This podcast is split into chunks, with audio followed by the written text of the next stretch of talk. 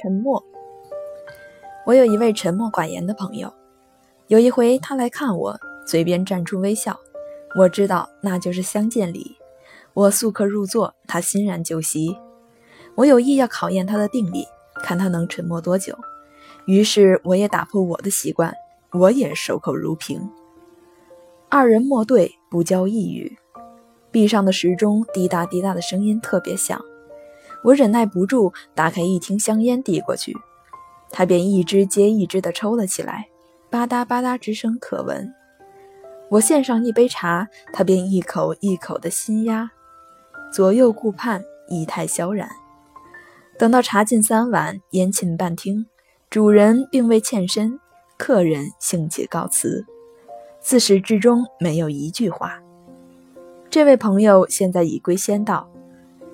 这一回无言造访，我至今不忘。想不到闻所闻而来，见所见而去的那种六朝人的风度，于今之世尚得见之。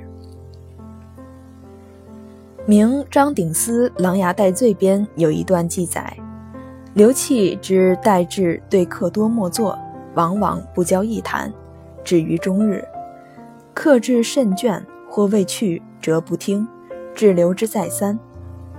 有问之者曰：“人能终日微坐而不欠身亲切，而不欠身亲侧，盖无，盖百无一二。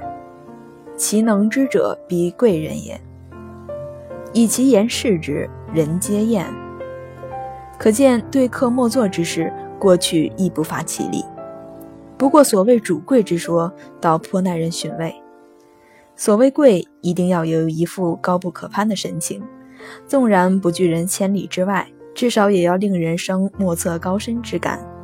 所以处大居贵之事，多半有一种特殊的本领，两眼望天，面部无表情。纵然你问他一句话，他也能听若无闻，不可置不置可否。这样的人如何能不贵？因为深沉的外貌正好掩饰内部的空虚，这样的人最宜于摆在庙堂之上。孔子家语明明的写着：“孔子入太祖后姬之庙，庙堂右阶之前有金人焉，三缄其口，而名其辈曰：‘古之甚言人也。’这庙堂右阶的金人，不是为市井戏民做榜样的。”奸恶之臣，骨鲠在喉，一吐为快。其实他是根本负有正见之责，并不并不是图一时之快。鸡鸣犬吠，各有所思。若有言官而强其口舌，宁有宁不有愧于鸡犬？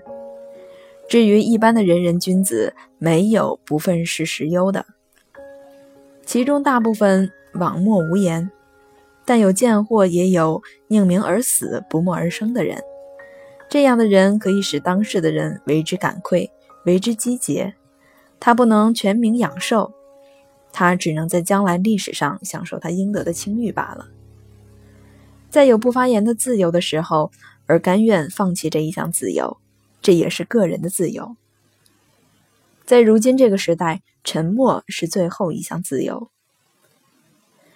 有道之士对于尘劳烦恼早已不放在心上，自然更能欣赏沉默的境界。这种境界不是话到嘴边再咽下去，是根本没话可说。所谓知者不言，言者不知。世尊在灵山会上拈花示众，众皆寂然，唯迦叶破颜微笑。这会心微笑，胜似千言万语。莲池大师说得好：“世间宴兮醇里，藏之米酒而弥美者，皆摇风故劳密不泄其故。”古人云：“二十年不开口说话，相后佛也奈何你不得？只哉言乎！二十年不开口说话，也许要把口闷臭。”但是语言道断之后，性水澄清，心珠自现，没有饶舌的必要。基督教教派也是以沉默静居为修行法门，经常彼此不许讲话，此中有真意，欲辩以忘言。